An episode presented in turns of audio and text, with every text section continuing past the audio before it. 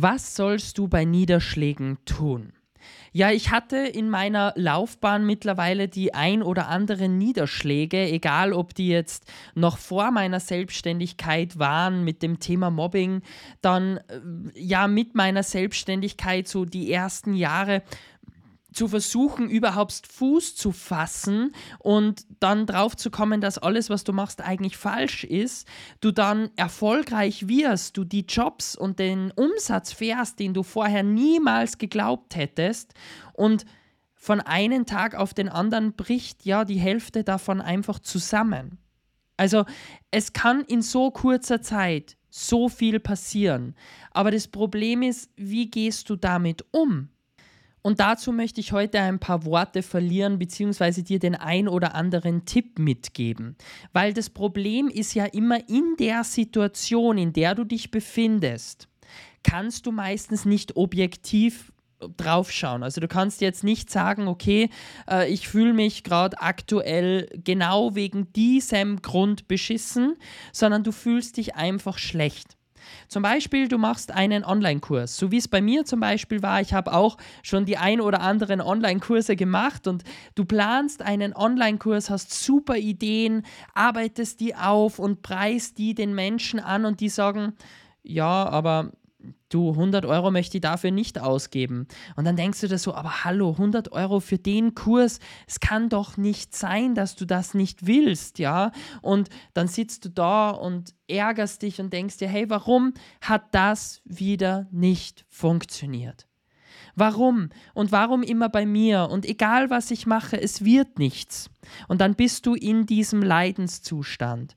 Und dann gibt es zwei Möglichkeiten. Entweder du schaffst es selber rauszufinden, dass du da gerade drin steckst, oder du holst dir jemand anderen, der dir ja da raushilft. Ob das dein Partner ist, ob das ein Coach ist, ob das ein äh, Psychologe ist, je nachdem, was für ein Problem du hast, brauchst du dann einfach Hilfe und jemanden an deiner Seite. Und dazu würde ich dir einfach wirklich empfehlen, versuchen, dass du reflektieren beginnst. Je früher du reflektieren beginnst, umso früher fallen dir solche Situationen auf. Und wenn natürlich viele Dinge auf einmal zusammenbrechen, zum Beispiel war das bei mir auch einmal so, du planst eine neue Richtung. Ja, ich habe mich damals ja selbstständig gemacht, habe mir überlegt, ich möchte in eine neue Richtung eintauchen, habe dann angefangen, dort einen Online-Kurs zu machen. Ich habe angefangen, äh, mich mit Menschen zu unterhalten und habe halt wirklich den ganzen Fokus darauf gelegt.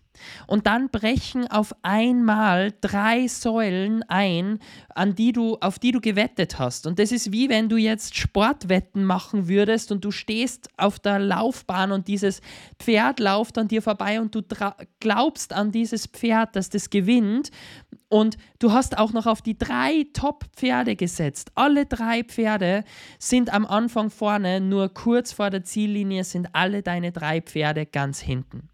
Und genau so fühlt sich das in der Situation an. Einfach nur beschissen. Und da wirklich, wenn du hergehst und wenn du wöchentlich reflektierst, merkst du schon sehr früh, wann so eine Situation eintritt und wann du das Gefühl hast, oh, jetzt muss ich ins Handeln kommen. Und dann kannst du auch in kürzester Zeit dich aus so einem Loch wieder rausholen. Weil sonst hast du das Problem, du rutscht in dieses Loch und dann brauchst du jemanden, der dich da wirklich rauszieht. Und so schaffst du es wahrscheinlich sogar wieder selber raus. Und deshalb wünsche ich dir jetzt viel Spaß beim hoffentlich deine Ängste und deine Zweifel und deine Tiefschläge abwenden. Und der ein oder andere Tipp war sicher für dich auch mit dabei.